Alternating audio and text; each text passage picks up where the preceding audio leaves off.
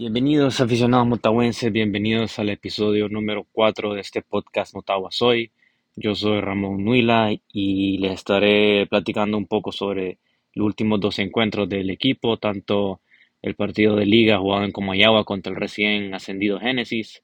Cabe mencionar que era el primer partido del Génesis en Liga Nacional, eh, primera división, también lo que fue el partido de ayer miércoles de la Copa Centroamericana contra el equipo panameño, el Sporting San Miguelito. Bueno, empecemos primero con ese resumen de lo que fue el partido de liga contra el Génesis en Comayagua. Un partido donde de nuevo se nota que hace falta ese 10, hace falta ese jugador que marque los tiempos, que sepa atacar, que sepa defender, que sepa manejar los hilos del equipo. Eh, siento que el cuerpo técnico aún no logra establecer esa idea de juego que quiere eh, la afición básicamente al ver ese super plantel que se tiene ahorita. Eh, Nimrod ya aplicó algunos cambios, ya se vio de titular eh, Zapata, Argueta, también pudimos ver Campana junto a, a Osmendi en el segundo tiempo, aunque fue unos pocos minutos, pero sí, el equipo todavía no convence mucho en su estilo de juego. Eh, los cambios sí se están haciendo a buen tiempo. Son buenos cambios los que están aplicándose hasta, hasta el encuentro de ayer también. Lamentablemente es eso. Eh, hace falta ese jugador 10, ese creativo ofensivo, ese creativo defensivo también, que sepa manejar los tiempos cuando el partido se ocupa atacar, cuando se ocupa defender, cuando se ocupa jugar más rápido, se ocupa jugar más lento. Eh, se estaba manejando la llegada de, de este jugador uruguayo que ya jugó para el Honduras Progreso. Eh, lastimosamente el día de hoy ya salió la noticia que esa contratación se cayó, al parecer no mandaron los papeles a tiempo. Eh, el jugador José Miguel Barreto, que estaba catalogado como un mediocampista tanto contención como creativo. Cabe mencionar que hay que esperar a ver qué va a pasar. Hay que ver, por lo menos yo ahorita en el, en el mercado local no tengo mapeado a ningún jugador que, que cumpla con esos, esas características que ahorita se está buscando para, para poder manejar al equipo, para que le dé un, sentido de juego a lo que quiere hacer Nimrod. en el partido ese contra Genesis tuvimos varios ataques centros sin remate directos a puerta. el Génesis empezó un poco tímido, eh, marcando desde media cancha para atrás fueron pocos los ataques que ellos hicieron. Eh, tuvo que haber ganado, no es excusa. De dos juegos llevamos dos puntos, dos empates. Deberíamos de estar por lo menos ya con un gane en la liga local. Pero bueno, eh, todavía se, tenemos esa estía que sacarnos en la liga. Esperemos que este próximo domingo contra el Maratón, ya luego de ese triunfo el día de ayer en la Copa Centroamericana, ya el equipo esté un poco más conectado, un poco más lúcido en su, en su estilo de juego. Vamos a, mencionar rápido los, los, precios para el día del domingo. El partido de Centeucigalpa en el Chilatuclés, CIA 300, Sombra 200, Sol 100. Creo que la directiva, por lo menos en este sentido, están conscientes que no, no deben de estar modificando mucho los precios. Entre más balanceados estén esos precios, más va a llegar la afición en los tres partidos que se han visto de esta nueva temporada, tanto los dos de liga y el de local ayer, se ha, visto una buena fluidez de la afición azul. Eh, creo que la gente está respondiendo, la gente tiene una gran expectativa de lo que es este plantel para este torneo. Eh, en ese partido contra el Génesis nos pasó de nuevo, no nos marcaron un penal, una mano clara en el área de parte de Génesis. Pero bueno, no, no podemos seguir excusando a solo los árbitros. Eh, tanto jugadores como cuerpo técnico tienen que estar conscientes que ocupan ah, terminar de afianzarse, pues terminar de convencer, terminar de realizar más tiros a puerta, realizar jugadas que, que no sea solo correr la banda y mandar el centro. Tenemos que ver una forma de poder atacar por el centro, a, a puro pase, a remates de distancia. Ya se pudo ver a Jason Mejía un poco más suelto desde el partido contra Genesis, y un poco más ofensivo. Eh, y bueno, eso, vamos Eh, también hoy vamos a anunciar ya al ganador de la camisa retro. Ya tenemos ese ganador. Los invito a que sigan participando en las diferentes actividades y rifas que vamos a tener aquí en el podcast. Siempre lo vamos a anunciar a través del Instagram. Gracias de nuevo a todos los que nos apoyan a través de esa cuenta de Instagram. Sigan mandando sus comentarios, sus mensajes, regálenos sus likes, sus shares. Ya saben que nosotros estamos aquí gracias a ustedes y el contenido que vayamos creando poco a poco va a ir siendo a través de todo el feedback, todos los cambios, comentarios que ustedes nos vayan dando. El partido de ayer contra eh, el equipo panameño me gustó, me gustó un poco más el equipo. Eh, si bien es cierto, todavía no tenemos definido el estilo de juego. Había muchos tramos que el equipo se perdía. Eh, el control de medio campo lo tuvo el equipo panameño casi todo un tiempo. Motagua sí se vio un poco más conectado, ya se ven un poco más de sintonía en el medio campo, hacia adelante, los delanteros con los volantes. La defensa creo que hace falta un poco más de concentración para que, que no tengamos tanto susto. Cada bajón de, del equipo panameño sí ponían aprietos a la defensa. Por suerte no vinieron con muy buena puntería. Yo, siendo honesto, esperaba un poco más de este equipo. Eh, sobre todo porque se sabe que es el equipo que pelea los primeros lugares en Panamá. El fútbol panameño ha ido creciendo, tanto en selecciones como en liga. Eh, ayer no se vio un equipo panameño tan ofensivo, sí controlador del, del, juego.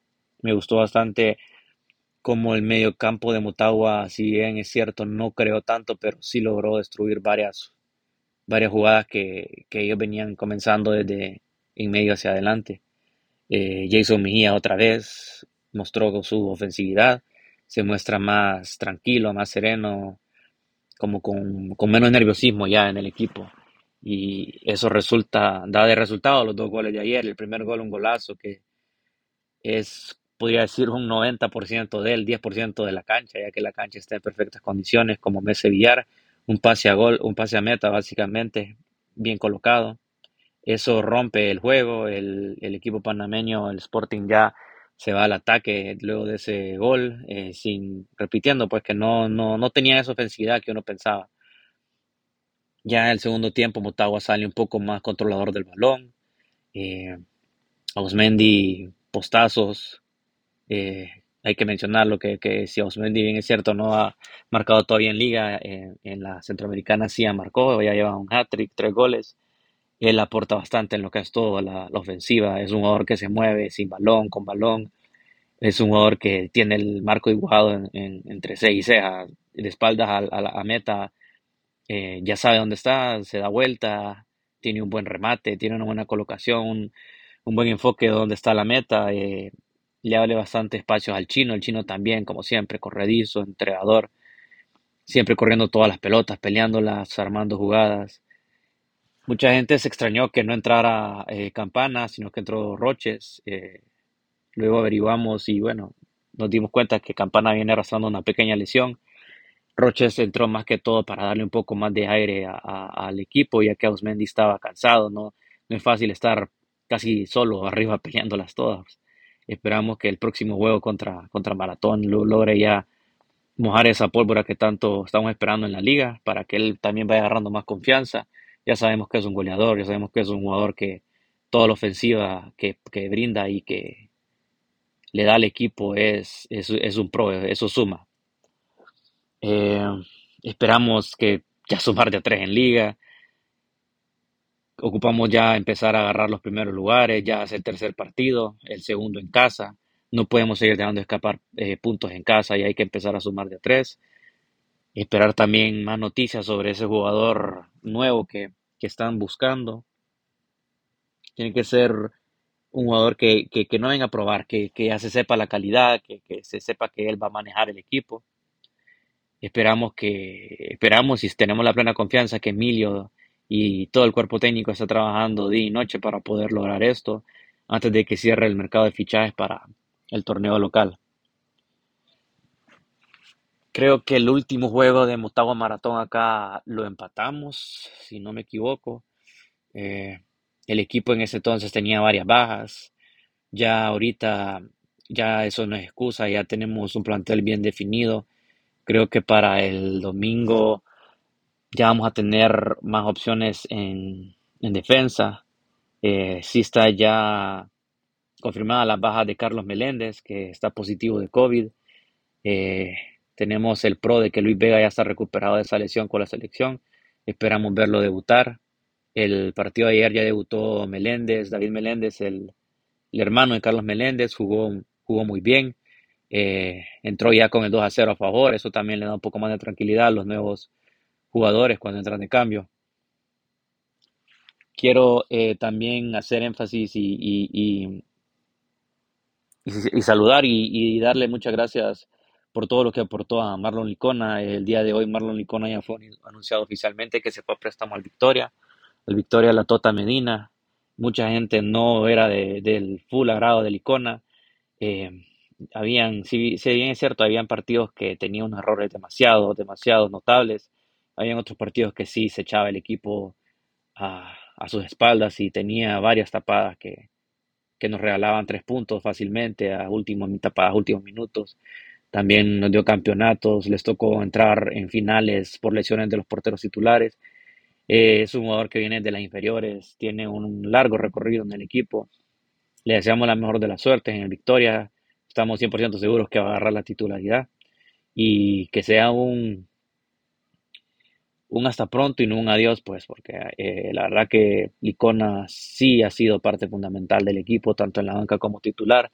Siempre tuvo esa competencia con Rugger, siempre manejaron una competencia sana. Eh, de la era Diego Vázquez los vienen rotando. Eh, ninguno de los dos tenía una titularidad fija. Cada vez que Rugger seleccionaba, él estaba ahí para responder. Jugando bien, jugando mal, pero siempre un referente del equipo y le deseamos la mejor de la suerte en la Ceiba con el Victoria. Vamos a ver qué novedades presenta Nimrod para este juego de liga. Em, esperamos esos tres puntos con ansias. La afición ya quiere volver a celebrar esos, esos ganes de, liga en casa.